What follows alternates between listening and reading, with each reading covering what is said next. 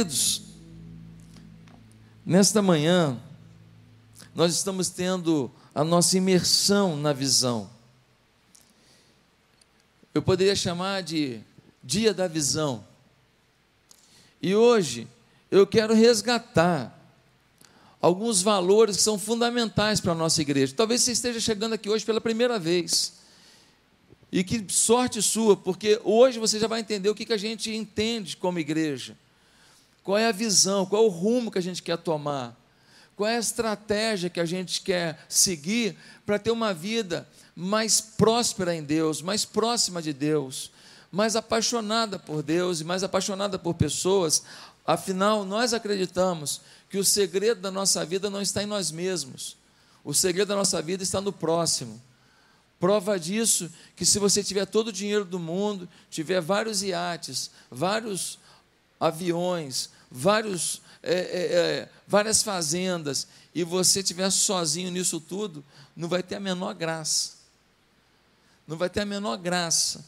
O segredo da vida está no outro. Você comprar para você talvez um carro novo, você que tem facilidade para isso, graças a Deus você tem condição para isso, Talvez trocar de carro nunca vai te dar a alegria de comprar uma bicicleta para uma criança pobrezinha que nunca teria condição de comprar uma bicicletinha. Talvez comprar um carro de 150 mil nunca vai te trazer a alegria que comprar uma bicicletinha de 200 reais fazer a alegria de uma criança. O sorriso de uma criança vai te preencher mais do que a luminosidade do farol desse carro de 150 mil.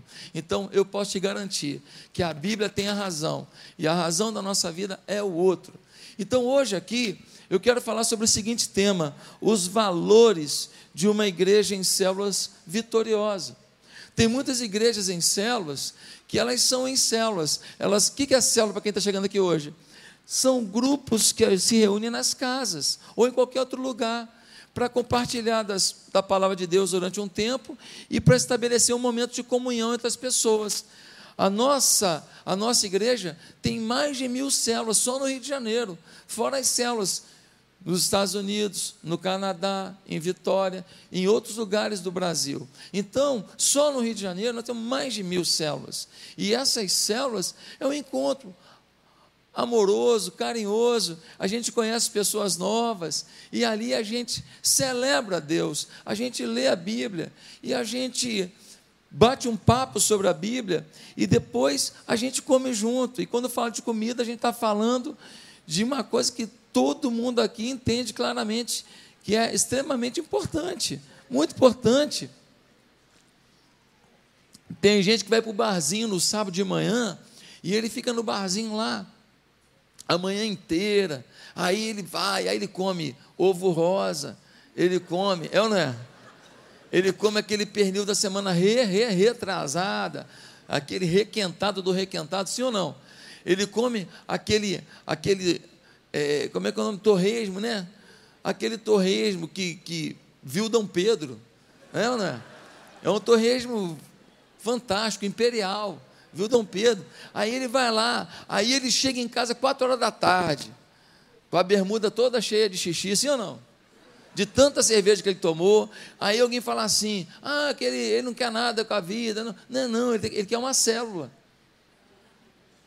Ele quer uma célula, ele quer um lugar de comunhão, ele quer um lugar de bater papo, porque nós somos seres relacionais. Aí, nós, ele não encontrou ainda uma célula que a gente não precisa encher a cara para ter alegria.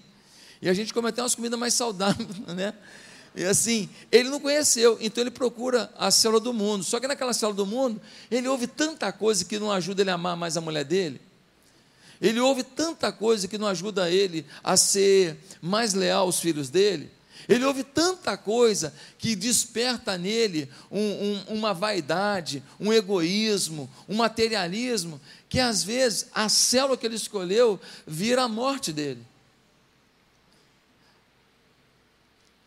E aí nós temos que apresentar para ele uma outra célula, uma célula que apresenta para ele a vida, que a gente só encontra na sintonia com Deus. Agora, quais são os valores fundamentais de um cristão forte, de uma célula forte, de uma igreja forte? Muitos acham que o mais importante numa igreja são as estruturas. Ah, tem ambiente para as crianças sim. Ah, o tempo tem aquilo. Ah, tem ar-condicionado. Ah, tem isso. Ah, tem uma organização hierárquica legal para a coisa funcionar. Estruturas, tanto de gerência como estruturas físicas. Deixa eu te falar. Nada é mais importante do que os valores. Você pode ter uma família que tem toda a estrutura, cada um tem um quarto, cada um tem uma suíte, a geladeira está lotada, mas se eles não têm valores, eles não têm nenhum vontade de se encontrar na sala de jantar para olhar no rosto um do outro. Uma pessoa pode ter muita estrutura de vida, se ela não tem valores, ela humilha os outros porque ela tem condição, ao invés de abençoar outros, para que eles também tenham condição. Quem está me entendendo? Diga, eu estou. O mais importante na sua vida não é o que você conquistou, porque o seu sucesso, humanamente falando, não determina se você realmente é uma pessoa de sucesso diante do plano de Deus e diante do projeto de Deus. Você pode ter muito sucesso para quem olha para você, mas Deus olha e fala assim: um pobre coitado. A rota caviar, mas comeu sardinha. Como dizia no ditado quando era pequeno. Tira a onda, mas não tem porquê. Porque os valores deles são pequenos demais. Queridos, se teus valores são ruins, você pode ter muita coisa, família linda, formação profissional, bom emprego, mas tudo isso corre risco de um dia para a noite você perde tudo, porque os teus valores não são valores que fazem você valorizar o que você tem de bom, são valores que colocam em risco aquilo que você lutou tanto talvez para conquistar, ou aquilo que você até ganhou, porque outro lutou para você ter. Eu conheci um homem rico, bela família, boa formação, começou a aumentar o consumo de álcool começou a ter dinheiro, começou a comprar vinho, não sei o que lá, vinho isso, vinho tantos anos, vinho do Porto, vinho não sei o que lá, e ele começou a gostar, estudar sobre isso, e balançar aquele negócio tal, e ele começou a se empolgar, e ele começou a beber outras coisas e tal. Aquele homem com a vida estruturada, uma vida bacana, uma vida bonita, ele começou a gostar tanto desse negócio de vinho e de uísque e de não sei o quê. Eu não sei o que ele bebia certinho, né? se ele misturava, não sei. Eu sei que quando ele se deu por si, ele tinha se tornado um dependente do álcool. E sabe o que aconteceu? Ele começou a não ter força mais para trabalhar. Ele começou a não ter mais alegria. E aí veio uma depressão. E aquele negócio foi gerando um problema danado na família dele. Sabe o que aconteceu? Tudo que ele lutou e conquistou com tanta nobreza, ele começou a perder. E a família se desestruturou, e a área financeira se desestruturou, os negócios se desestruturaram. Por quê? Porque um valor, um valor que é evitar o vício, não estava nele. Na visão de uma igreja, as coisas não são muito diferentes. É bom ter estrutura física, salas legais, banheiros bons, área infantil adequada. A gente só não fez tudo na área infantil ainda porque não tivemos recursos. Nós queremos fazer a área infantil uma, uma coisa linda, uma coisa que a criança olha e fala assim: Nossa, entrei no mundo encantado de Jesus, né? Assim, entrei num lugar legal demais. Nós queremos isso, por quê? Porque é um ambiente lúdico. Só que em vez de ter o Mickey, vai ter Noé e a Arquinha. Em vez de ter o Pateta, vai ter o, o Jonas e a baleia. E assim, nós vamos dar um ambiente lúdico, agradável, para ensinar os princípios de Deus para as crianças e ajudarem as crianças a enfrentar esse mundo difícil, um mundo que já tenta roubar da gente as crianças. Queridos, os valores é que conduzem a visão de um homem e também de uma igreja. É muito bom ter tudo isso, estrutura, mas se não tivermos valores, de nada vai adiantar. Temos um princípio que antecede todos os princípios na nossa igreja: é que nada forçado dá certo. Queremos que cada pessoa aqui viva os valores que eu vou apresentar, porque o seu coração escolheu. Queremos que você viva os valores que eu vou apresentar, porque Deus falou com você, porque Deus tocou em você, e você viu que essa era uma maneira melhor de viver, para você amar mais pessoas, para você amar mais a Deus, e para você ser instrumento nas mãos de Deus. Nada forçado funciona. Se você não quiser viver nenhum desses valores, nós vamos continuar vivendo os valores de amar você a si mesmo. Pastor, fala logo os valores fundamentais de uma igreja vitoriosa. Então, abra sua Bíblia em João capítulo 4, no versículo 7. Porque no encontro de Jesus, nós vemos os valores fundamentais da nossa igreja. João capítulo 4, no versículo 7.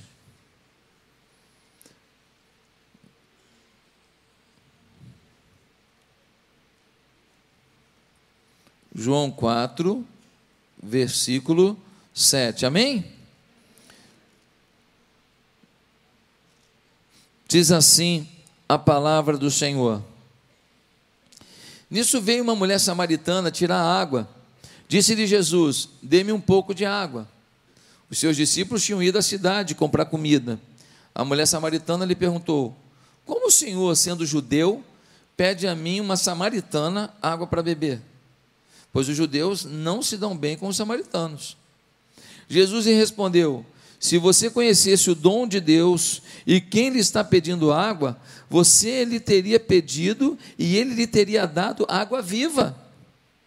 Disse a mulher: O senhor não tem com que tirar água e o poço é fundo. Onde pode conseguir essa água viva? Acaso o Senhor é maior do que o nosso pai Jacó, que nos deu o poço, do qual ele mesmo bebeu, bem como seus filhos e seu gado? Jesus respondeu: Quem beber dessa água terá sede outra vez, mas quem beber da água que eu lhe der, nunca mais terá sede. Ao contrário, a água que eu lhe der se tornará nele uma fonte de água a jorrar para a vida eterna. A mulher lhe disse: Senhor, dê-me dessa água, para que eu não tenha mais sede, nem precise voltar aqui para tirar água. Ele lhe disse: Vá, chame o seu marido e volte. Não tem marido, respondeu ela. Disse-lhe Jesus: Você falou corretamente, dizendo que não tem marido. O fato é que você já teve cinco, e o homem com quem agora vive não é seu marido. O que você acabou de dizer é verdade. Disse a mulher: Senhor, vejo que és profeta. Nossos antepassados adoraram nesse monte, mas vocês, judeus, dizem que Jerusalém é o lugar onde se deve adorar. Jesus declarou: Creia em mim, mulher, está próxima a hora em que vocês não adorarão o Pai, nem neste monte, nem em Jerusalém. Vocês, samaritanos, adoram o que não conhecem, nós adoramos o que conhecemos, pois a salvação vem dos judeus. No entanto, já chegando a hora, e de fato já chegou, em que os verdadeiros adoradores adorarão o Pai em espírito e em verdade. São esses os adoradores que o Pai procura.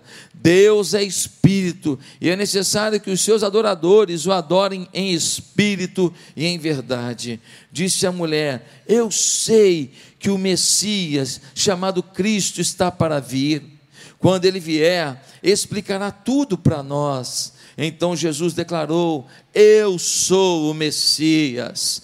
Eu que estou falando com você. Naquele momento, seus discípulos voltaram e ficaram surpresos ao encontrá-lo conversando com uma mulher. Mas ninguém perguntou: Que queres saber? Ou por que estás conversando com ela? Então, deixando seu cântaro, a mulher voltou à cidade e disse ao povo: Venham ver o homem que me disse tudo que tenho feito. Será que ele não é o Cristo? Então saíram da cidade, foram para onde ele estava. Enquanto isso, os discípulos insistiam com ele: Mestre, come alguma coisa. Mas ele lhes disse: Tenho algo para comer que vocês não conhecem. Então os seus discípulos disseram uns aos outros: Será que alguém lhe trouxe comida? Disse Jesus: A minha comida é fazer a vontade daquele que me enviou e concluir a sua obra.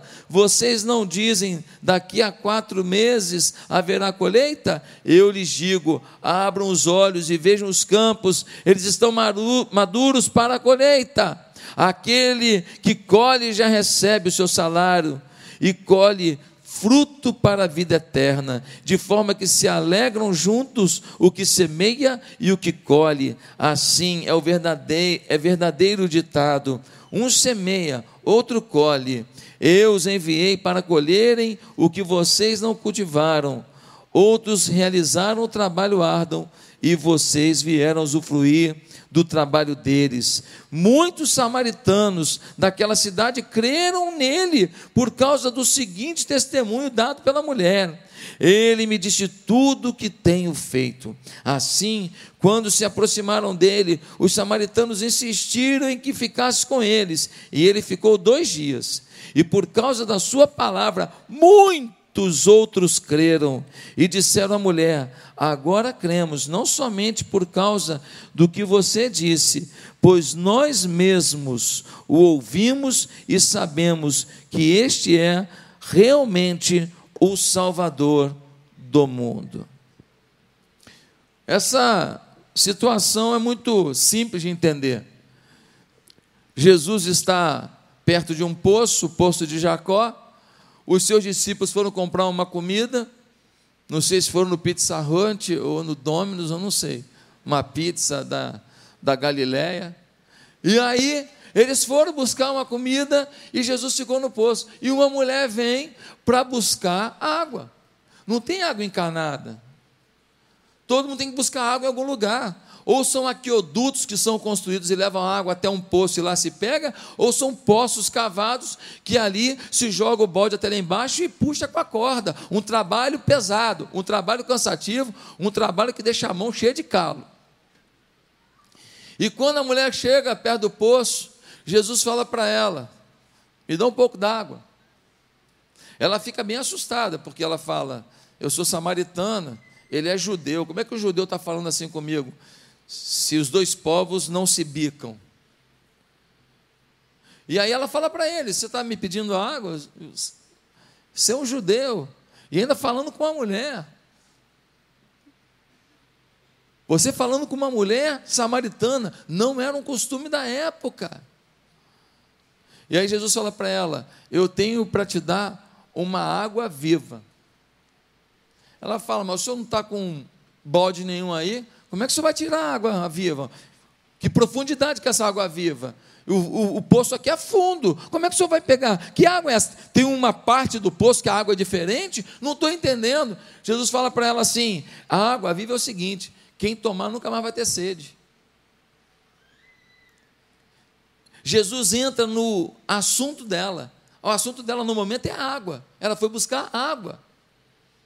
E ele está fazendo metáforas, ele está fazendo paralelos para chegar aonde ele quer. Ele diz: se tomar dessa água, nunca mais vai ter sede, vai ter tranquilidade pela vida eterna.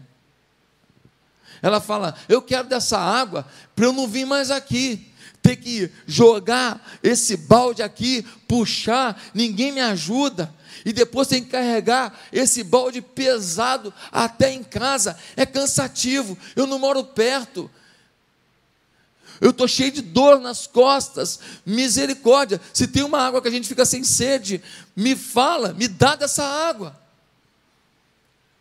Quando ela fala isso, Jesus se volta para essa mulher e fala assim: chama teu marido, que eu vou te dar água. E ela fala: Eu não tenho marido. Jesus fala: Bem disseste, porque esse que está com você não é teu marido, e nem os cinco que já passaram pela tua vida. A mulher percebe que ela está diante de alguém que tem uma visão sobrenatural. Jesus olha para ela e ela fala para Jesus: Eu vejo que o senhor é mestre que o senhor é profeta.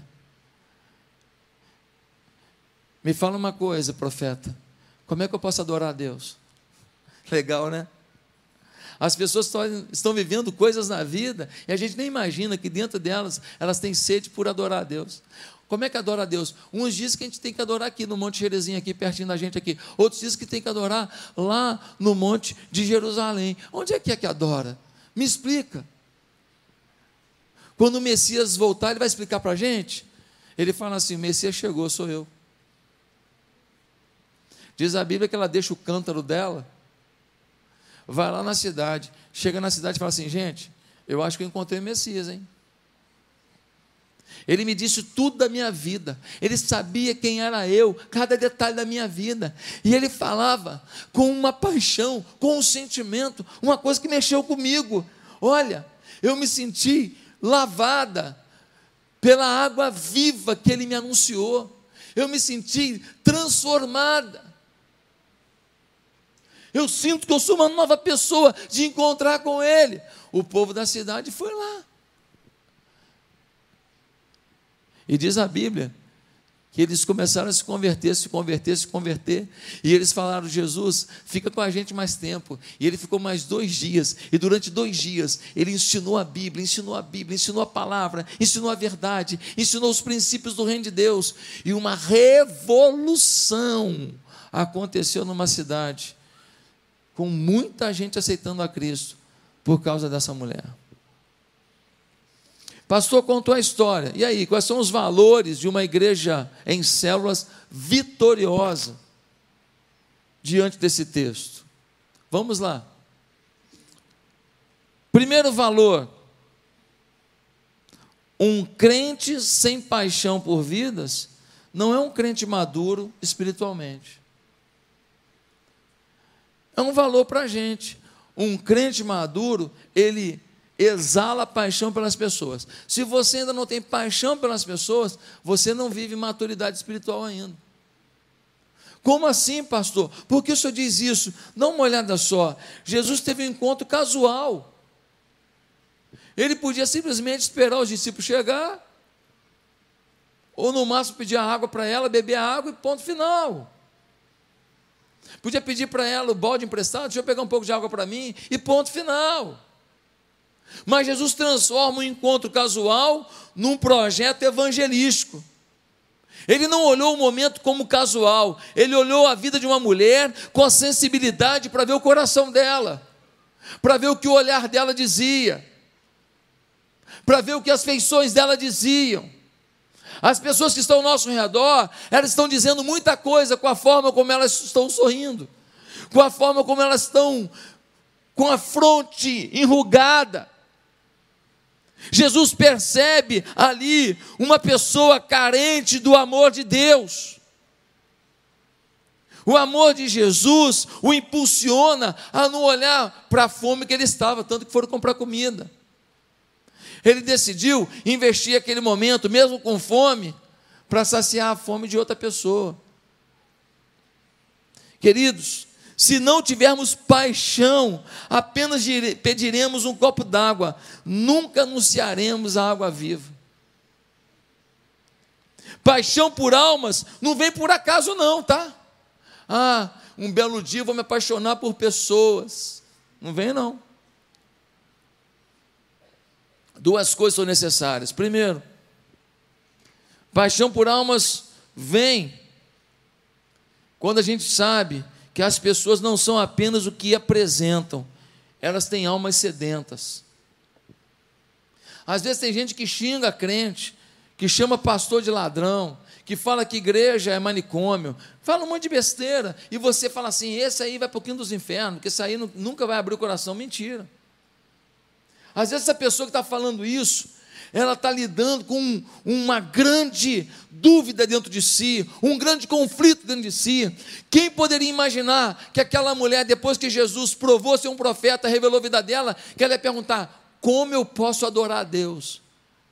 Nesse monte aqui dá, ou eu tenho que ir para outro monte? Eu quero adorar a Deus, eu quero subir o monte. O coração dela tinha uma dúvida cruel: como eu posso agradar um Deus? Existe esse Deus, eu creio nesse Deus.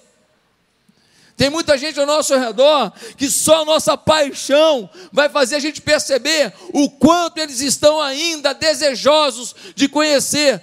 Não um Cristo chato, que acusa todo mundo, que fala que todo mundo vai para o inferno, que não se importa com ninguém, e fala assim: se quiser aparecer na igreja, cada um por si, Deus por todos.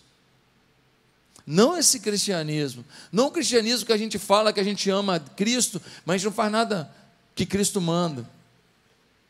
Não o cristianismo que a gente fala que ama a Bíblia, mas não lê. Não o cristianismo que a gente fala que a oração resolve tudo, mas a gente não ora. Queridos irmãos, Jesus viu ali uma mulher com uma vida questionável, sim, que trocava de marido toda hora, mas que queria aprender a adorar. Ela vivia uma vida errada, querendo acertar. Só quem tem paixão vai enxergar isso nas pessoas. Senão você só vai enxergar a arrogância delas, o ato vingativo delas, a crueldade delas, o palavrão delas, o xingamento delas, a parte mais horrorosa delas. Segunda coisa necessária para a gente ter paixão pelas pessoas é preciso saber que toda semente do Evangelho lançada sobre uma vida nunca será em vão. Toda semente nunca é em vão. Pastor, essa pessoa não adianta não. Nunca é em vão. Toda semente do evangelho não é em vão. Pastor, por que você diz isso? Porque como é que essa mulher está dizendo que ela quer adorar? Tem uma semente ali. Alguém semeou alguma coisa. Alguém disse alguma coisa. Alguém explicou alguma coisa. Ela ouviu, não entendeu, mas ela queria entender. Quem semeou lá atrás alguma coisa no coração dela, não viu o resultado. Quem falou para ela de adorar a Deus, não viu mudança. Mas agora ela provoca Jesus com uma pergunta. A paixão, gente, vai acontecendo, não tem uma fórmula simplória, mas é vital para que mostremos maturidade espiritual. A minha pergunta é: quantas vidas você levou a Cristo ano passado? Quantas pessoas você lutou por elas, para que elas conhecessem o amor de Deus? Pastor, eu fiz isso com várias pessoas, glória a Deus. Que bom, pastor, eu fiz com poucas. Pastor, não fiz com ninguém. Pastor, eu fiz, mas eu fiz assim, ó. Eu chamava para a célula, eu chamava para o culto. E aí ele tem carro, ele vem. Queridos irmãos, se você nunca chorou por pessoas, se suas lágrimas nunca foram derramadas por pessoas, sinceramente, você precisa repensar o seu nível de paixão. Eu me lembro quando eu fui a Manaus, numa convenção, e eu cheguei ali perto daquele porto de Manaus, e tinha tanta adolescente na prostituição.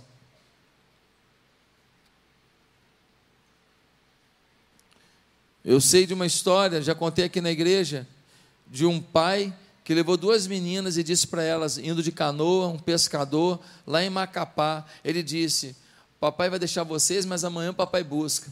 Amanhã papai busca, tranquilo que amanhã papai busca. E aquele homem levou suas duas filhas, uma de sete e uma de oito anos, e entregou na mão dos marinheiros. Isso já tem uns sete anos, oito anos, talvez até mais. E na época foi por 20 reais. Se a gente não consegue chorar por isso, eu acho que a gente não está nem preparado para viver. Se a gente vê um menino chegando numa favela e ele aprender que coisa maneira ter um fuzil nas costas, vai tomar um tiro na cara daqui a pouco. Vai morrer aquele menino, mas ele acha forte aquilo, porque ele vê lá na favela uma pessoa com um cordão de ouro, com um tênis da Nike, com não sei o que lá e com um fuzil, e ele acha uma onda. Por quê? Porque ele não tem um pai que oriente, ele não tem uma mãe que oriente, talvez, ele não tem alguém que apresente para ele um outro caminho. O caminho que ele conhece é aquele. Ele vai criando alguns estereótipos de vitória que não tem nada a ver com vitória, é derrota pura. Será que a gente se importa com isso? Será que a gente se importa com as pessoas que estão chorando com uma doença grave na família? E você convive com essas pessoas, você consegue se importar com isso? Você consegue chorar com alguém que está chorando? Ou você só gosta de ir na festa com quem está se alegrando? Qual é a dor que você sente na vida de alguém, não na sua? Meus amados, já se perguntou por que não nos convertemos e morremos logo? A gente podia se converter, aceitar Jesus e morrer em seguida, pronto, já vai para o céu, olha que beleza. Não tem mais dor, não tem mais sofrimento. Por que será que a gente se converte e continua aqui? Só tem uma resposta, querido. Só estamos aqui para ganhar e cuidar de mais vidas para Jesus. Senão, a melhor coisa é morrer. Aceitou Jesus e vai para o céu. Porque se você tem Jesus no coração, você tem vida eterna. Para que ficar aqui correndo risco de tomar tiro de fuzil?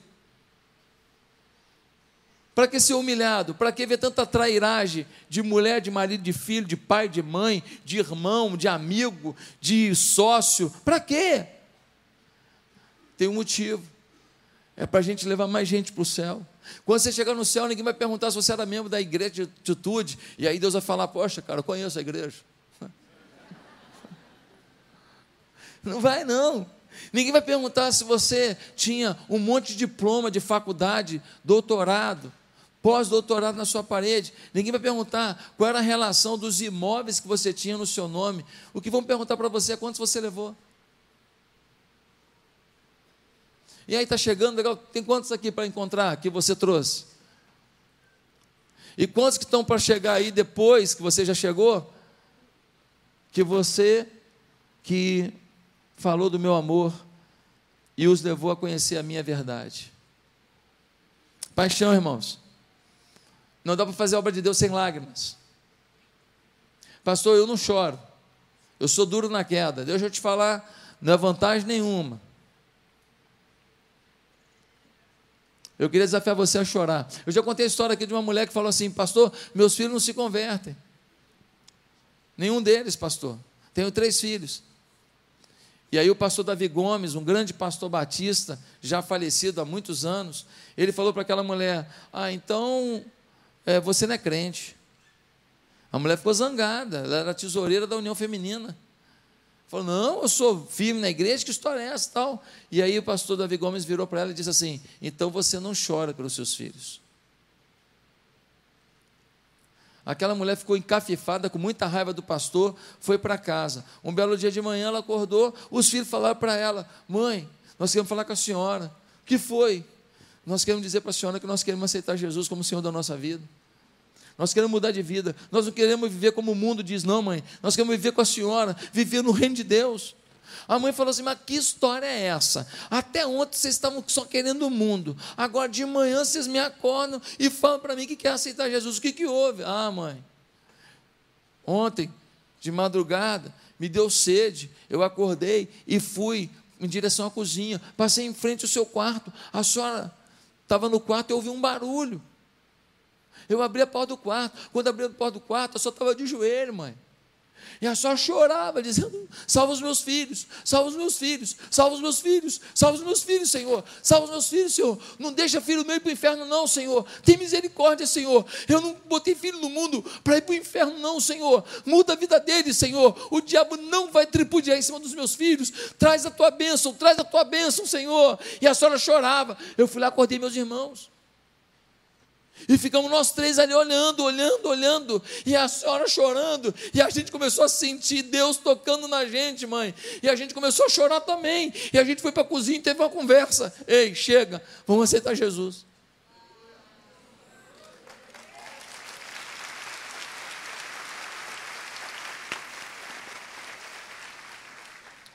Se você não tem paixão, você não é um crente maduro ainda. Está na hora da maturidade. Segundo valor. Segundo valor vital para ser um povo vitorioso. Não queremos perder ninguém. Não queremos perder ninguém. Ele pediu água. A mulher falou assim: Mas vem cá, você é judeu falando com a samaritana. Jesus não quis nem saber, nem discutiu isso.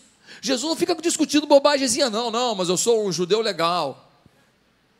Não, mas eu gosto de samaritano. Não, ele não fica discutindo picuinha, não. Aliás, como tem picuinha agora? Como tem picuinha nesse país? Todo mundo é dividido. Não, isso é porque ele é isso, não, é porque ele é aquilo. Não, que meu Deus do céu, somos um povo só, que nós temos que nos amar, independente de que a pessoa é. Agora, concordar é outras questões.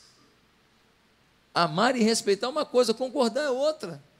Eu não posso concordar que seja liberada a droga e todo mundo se drogar, porque todo país que fez isso não deu certo.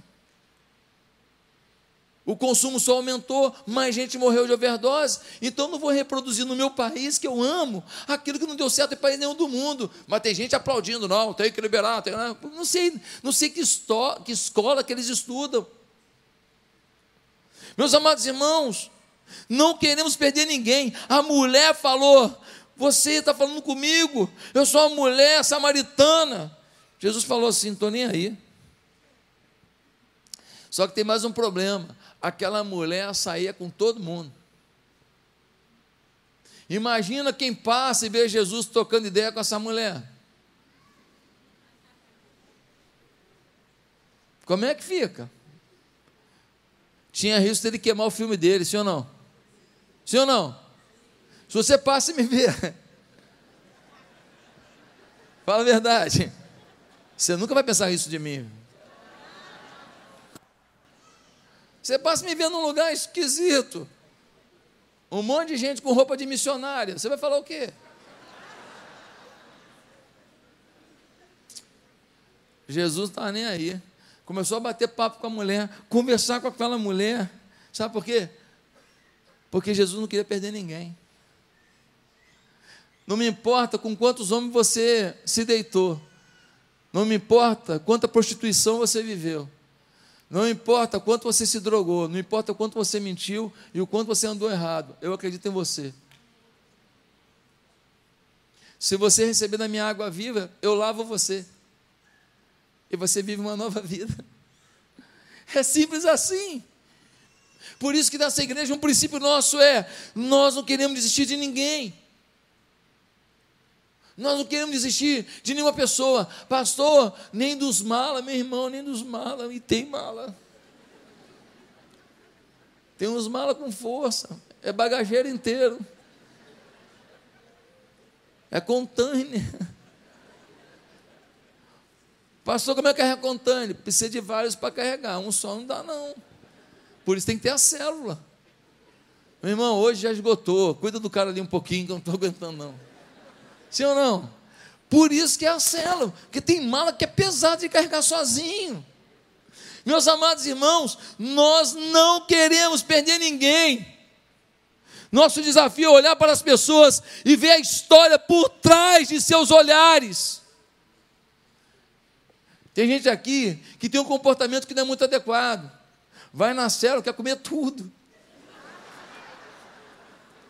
E não leva nada.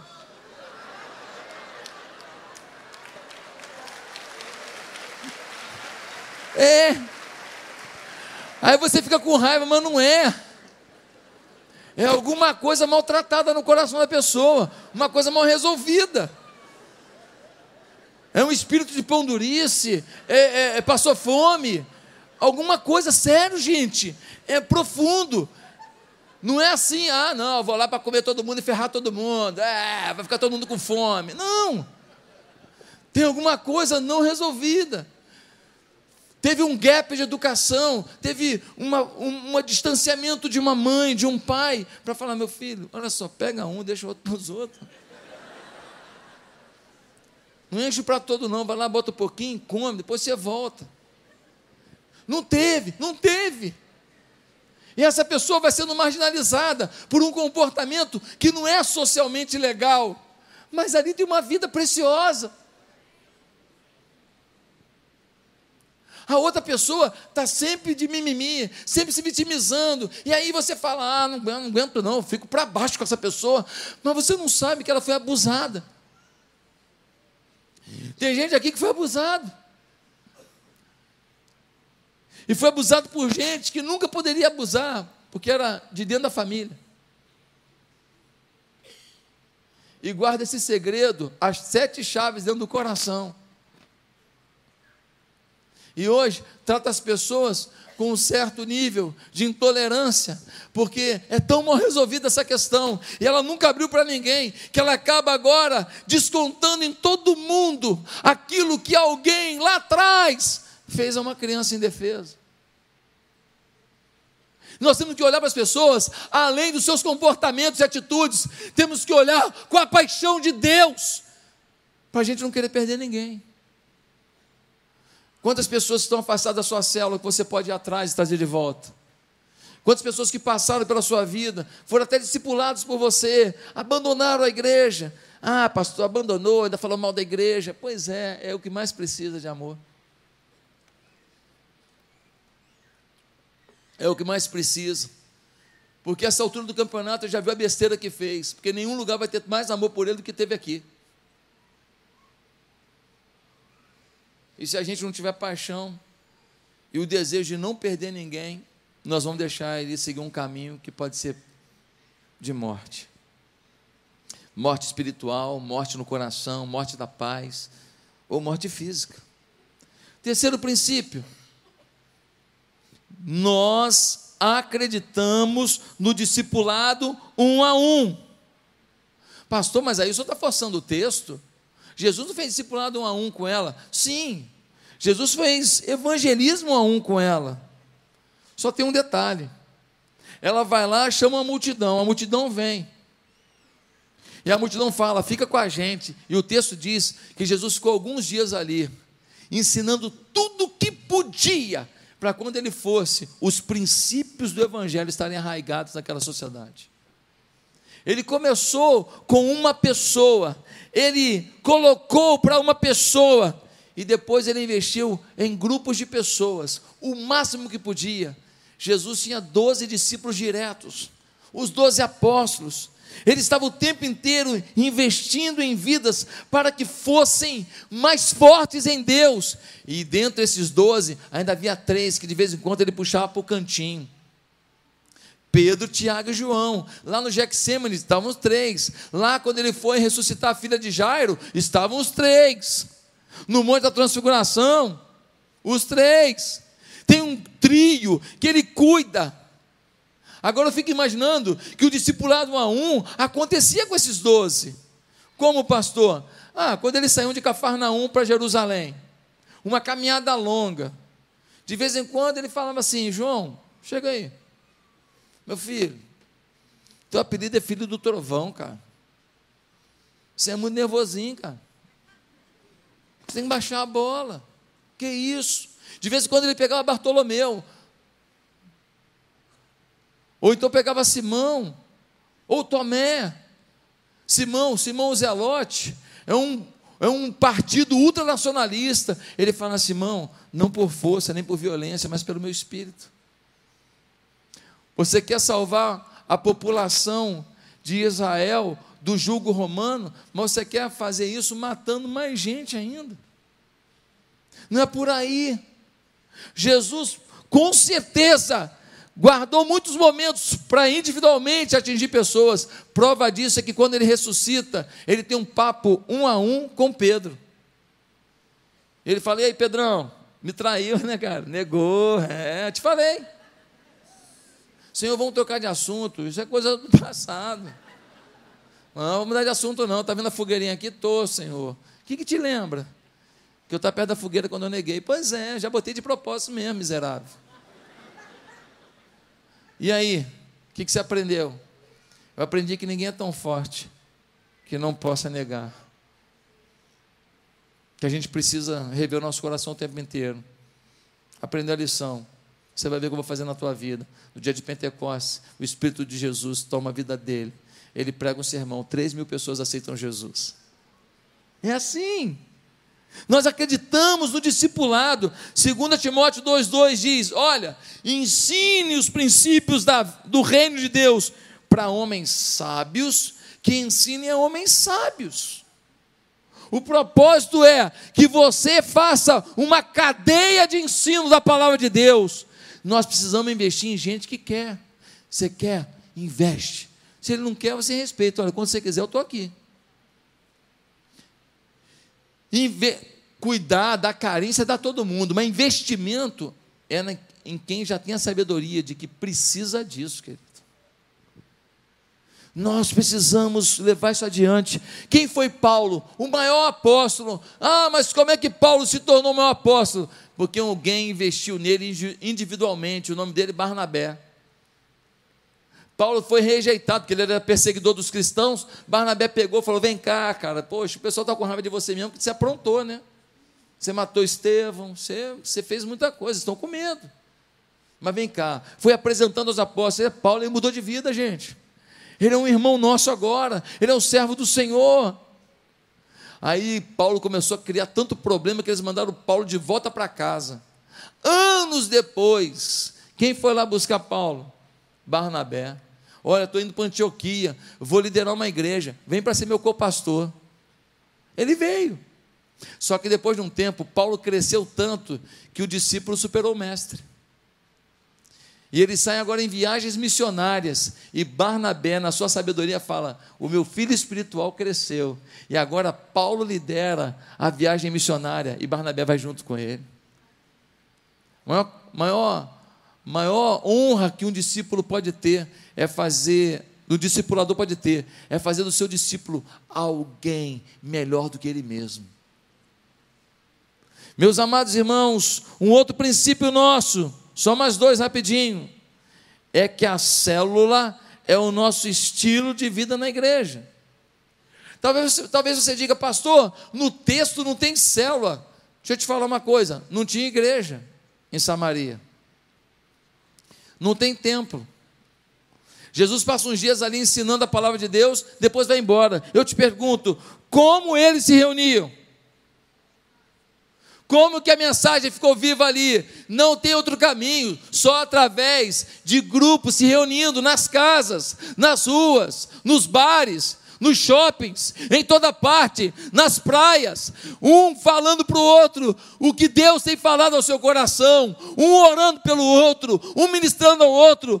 Gente, para a gente, célula não é uma reunião semanal. Uma vez por semana vai lá na reunião, bate um papo e come. E alguns nem bate-papo, só come. Não é isso. Célula para gente é estilo de vida. Quando eu saio de casa, eu falo, poxa, eu vou lá no, no, no mercado comprar batata. Aí eu ligo para fulano e falo, fulano, tá de bobeira aí? Tô, pô, eu tô indo lá comprar batata, tem mais uns negocinhos, não quer ir no mercado comigo não? Quero. E a gente vai junto, a gente vai conversando, batendo papo, um, um falando para o outro, um ministrando o outro, um demonstrando carinho pelo outro. Isso é célula.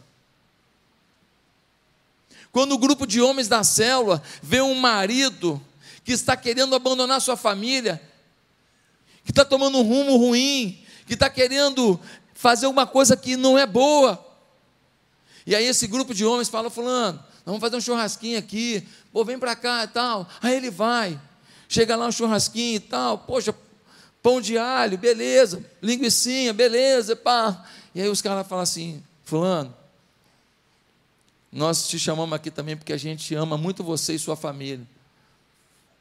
Não agradeço, tal, mas já está resolvido, não dá mais. Fulano, conta para ele a tua experiência. Olha, cara, a burrada que você está fazendo, eu já fiz. E Deus foi misericordioso, muita coisa deu certo na minha vida, mas eu te, te contar um preço que eu pago até hoje por causa da burrada que eu fiz lá atrás. Que Deus me perdoou, mas a conta chegou. Eu tenho um filho que tem esse problema, assim, assim, assado, no meu relacionamento com ele, por causa do que eu fiz lá atrás. Não quero que você cometa o erro que eu já cometi. Você é muito importante para a gente. Nós amamos você. Eu te pergunto, quando esse grupo de homens da célula começam a cuidar dessa pessoa, é outro dia da semana, é no churrasquinho, não é no dia da reunião da célula. Isto é o que? É célula também. A célula é um estilo de vida. Quando uma pessoa falta à igreja, hoje aqui, aí o líder de célula liga amanhã, ou hoje mesmo, e fala: Poxa, eu não te vi na igreja, onde é que você estava? O que está acontecendo? Célula, cuidado, pastoreio, apoio. Cara, você fez falta lá, sem você o culto é a mesma coisa, não. Eu sinto falta de você, para a gente adorar a Deus juntos. Eu te pergunto, faz diferença ou não faz isso? Sua célula que dia? Ah, minha célula é terça-feira. Terça-feira a pessoa não vai na célula. Acabou a célula, você liga para ela. Cadê você? Eu vim aqui só para te ver. Estou com saudade de você. Você não veio, ah, que eu fiquei trabalhando até mais tarde, estou enrolado aqui no trabalho. Ó, vou perdoar dessa vez. Semana que vem, você não falte, porque as suas palavras aqui na célula, suas opiniões fazem falta. Como é gostoso o bate-papo quando você está presente. E outra coisa, sobrou aquele bolo de laranja que você gosta. Você não estava aqui.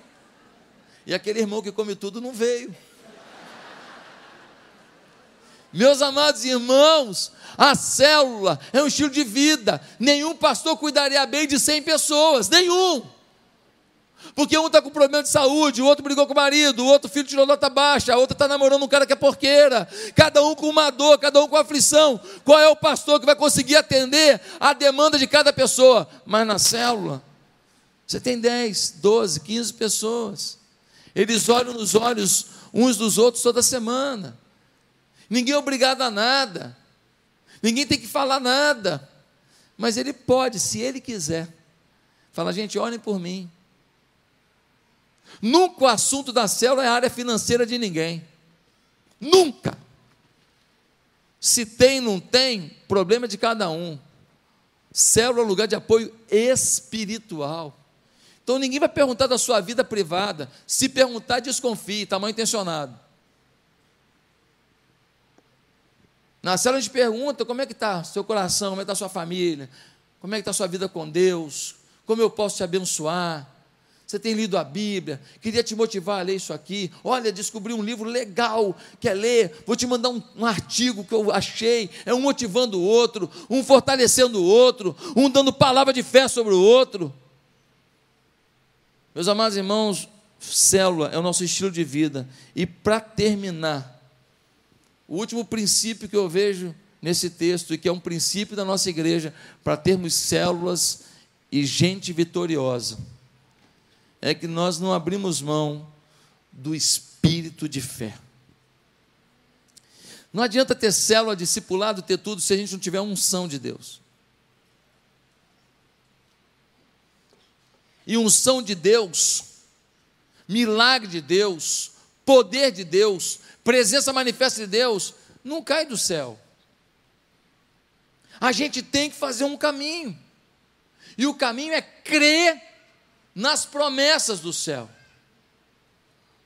Eu sempre conto que uma coisa que eu fui desenvolvendo, mas que no início da igreja aqui, Deus me deu essa graça, foi o espírito de fé. Eu sempre conto que as coisas iam acontecendo, cheio de problema, a igreja com uma arrecadação de 3 mil reais por mês para fazer toda a obra. A gente numa escola municipal, imunda, cheio de problema, mas cada vez que meu telefone tocava, eu achava assim: é, é o dono da Coca-Cola me ligando para perguntar se eu quero que ele construa uma igreja. É alguém me ligando para me indicar uma pessoa que vai vir para a igreja. É alguém me ligando para falar: olha, eu vou para a sua igreja. Eu sempre achava que era um milagre, e isso me tomava. E eu não entendia o princípio, mas isso me tomava porque existia um ambiente na igreja que permitia que a fé acontecesse. E esse ambiente é o amor, porque a fé opera no amor, é o que diz a Bíblia. O apóstolo Paulo ensina que não adianta aplicar fé, não adianta aplicar fé se você não é generoso, se você é um pão duro, se você é rabugento, se você é vingativo, se o seu marido fez um negócio que você não gosta, você deixa ele de molho lá, ó. não, vai ter não, hein? Rabugenta. Tem que parar com isso. Está errado. Está errado. Nós devemos amar os nossos cônjuges e não escravizá-los. Meus amados irmãos, se nós não fizermos com que o amor prevaleça na nossa vida, teu espírito de fé não vai adiantar nada. Eu não sabia, eu só vivia aquilo, até que um dia, na Bíblia, eu aprendi, num sermão, e depois estudando. A gente amor de sobra, e eu com o espírito de fé ativo, e eu não entendia por que, que Deus estava abençoando tanto. É porque, aplicando fé num ambiente de amor, tudo acontece na sua vida, na sua casa, nos seus negócios, na sua igreja, na sua célula. Os maiores milagres que a gente tem aqui na igreja acontecem na célula. Por quê? Porque o líder da célula, ele chega lá e ora por cada cadeira. Senhor, coloca a tua mão nesse lugar. Ele ora no portal de entrada da casa, Senhor, que quem passar por esse portal receba o toque do teu espírito. Ele clama a Deus, ele pede para Deus. Ele aplica a fé, Senhor, que hoje aqui tenha salvação, tenha milagre. Ele aplica a fé e ele está amando as pessoas. O que acontece? O milagre. Irmãos, 15 anos atrás, eu estava numa escola pública, com menos de 30 pessoas, sonhando em ter 70 membros, para ver se eu conseguia alugar um lugarzinho para a gente tirar a igreja daquela escola municipal. 15 anos depois, eu vou a Vancouver, num dia de neve, e tinha 70 pessoas num culto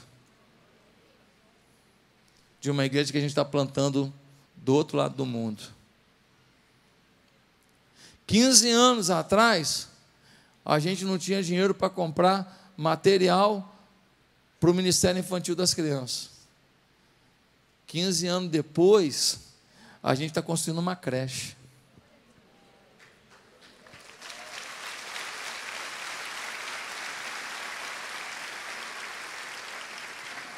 O que, que eu estou querendo te dizer? que você é parte desse sonho. Esse sonho é sonho de Deus na tua vida, não é sonho do Josué. Eu sou substituível, ninguém é insubstituível. Não tem ninguém aqui que é o cara. Deus me tira daqui, bota o melhor que eu. Eu quero que você entenda é que esse é um sonho de Deus para esse lugar.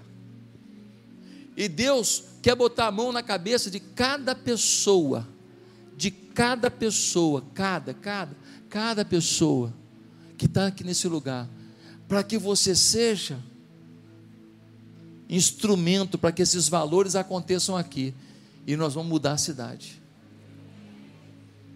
E Deus vai abençoar seus negócios. Deus vai abençoar sua família. Deus vai abençoar sua vida. Sabe por quê?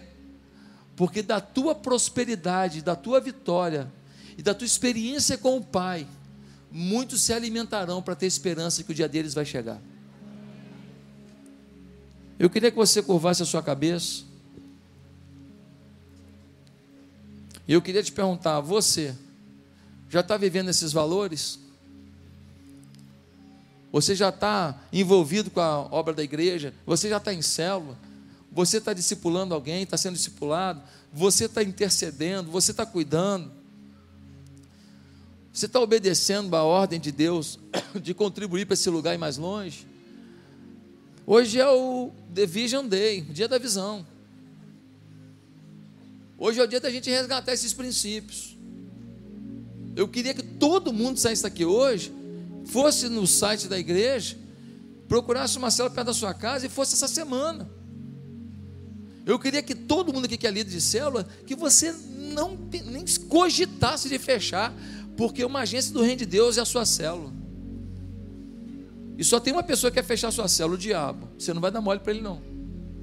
Eu queria que cada supervisor aqui hoje decidisse visitar as células que estão debaixo dele para quê? Para fortalecer o coração, para motivar, para liberar a palavra de fé, para dizer vocês serão campeões, pais de multidão, daqui sairão pastores. Eu falava isso lá atrás. Vocês serão campeões, pais de multidão. Sabe o que aconteceu? Muita gente que não tinha força nenhuma no reino de Deus, gente que não era expressivo em nada, gente que eram uns crentes marca barbante, alguns eram um ímpio marca total. Hoje são líderes aqui de multidões São pastores de 50, 60, 70 células. São líderes de 30 células, 20 células. É uma multidão que eles estão cuidando. Sabe por quê? Porque um dia eles acreditaram numa palavra liberada, uma palavra de fé. Tem gente aqui que é candidato à múmia. Não fala, não fala. E aí a gente fala, você será um pai de multidão. Ele duvidou, aí ele foi para a célula. Quando abriu a boca, já não fala muito, quando fala, só fala coisa boa. Não sai falando adoidado, não. Fala coisa boa, fala com amor. Fala com fé. O que aconteceu? Virou um baita líder. De múmia para líder. Deus está liberando uma unção sobre esse lugar. Vamos priorizar o reino de Deus. Vamos viver essa visão. Não vai parar de trabalhar, de empreender, não. Por quê? Porque as coisas caminham lado a lado. Se você for esperar resolver toda a sua vida para servir a Deus, deixa eu te falar, você não vai servir nunca. Porque vai ter uma torrente de águas problemáticas sobre a nossa vida, sempre. O mundo jaz no maligno, o mundo não é perfeito, não é mundo de Alice, sempre vai ter uma dificuldade, até para a gente depender de Deus, né? Sempre vai ter uma lágrima, meu irmão para você lembrar que você é gente. Sempre vai ter uma dúvida, meu irmão, para você lembrar que você não tem todas as respostas. Ah, Senhor, eu queria ter menos medo, mais coragem. Deus te deu desafios. Ah, Senhor, eu queria ter mais generosidade. Deus te deu alguns momentos de escassez para que você aprendesse a generosidade, mesmo não tendo tudo, mesmo não sobrando. Deus trata da gente do jeito dele, não do jeito que a gente gostaria. Quero terminar perguntando se nessa manhã, da visão da igreja, que eu creio que todo mundo vai obedecer a voz do Espírito de Deus aqui e vai para uma célula a partir de hoje. Quem não está em célula, é a minha oração, é meu pedido Mas eu queria fazer uma pergunta: tem alguém que nesse dia da visão foi tocado por Deus para entregar a vida a Jesus? Para caminhar com Ele e receber essa água viva? Que faz uma mulher que tinha uma vida prostituída sair dali, ir na cidade e falar com tanta paixão de Deus, com tanto poder de Deus, que a cidade inteira veio para ouvir Jesus e todo mundo se converteu. É a primeira missionária da Bíblia, é ela. Depois de Jesus, claro. É uma baita missionária. Ela foi na cidade, ela ouviu de Jesus, foi lá. Ela tinha minutos de convertida e ela já foi pregar. Ah, pastor, daqui a dois anos eu vou pregar. Não, ela tinha minutos convertida, foi na cidade e falou: Ó, achei a salvação, achei Deus, achei o amor, achei o perdão para minha crise interior, porque eu sempre fui uma mulher de uma vida esquisita. Ei, Hoje aqui, você quer entregar sua vida a Jesus? Você quer pedir perdão dos seus pecados? Quer receber essa água lavando seu coração? Você quer? Faz uma oração comigo, simplesinha, simples, ninguém precisa ouvir. No seu coração, ora assim comigo. Santo Deus, eu quero aceitar Jesus como o Senhor da minha vida. Eu não quero falar dele como alguém distante, como uma coisa que eu decorei, como alguém que eu ouvi falar. Não, eu quero que ele seja Senhor da minha vida. Faz na minha vida o que o Senhor fez na vida daquela mulher samaritana. Eu quero ser alguém tão cheio do Senhor que quando eu falar, as pessoas vão crer no Senhor por causa da minha fala. Eu te recebo em nome de Jesus. Amém.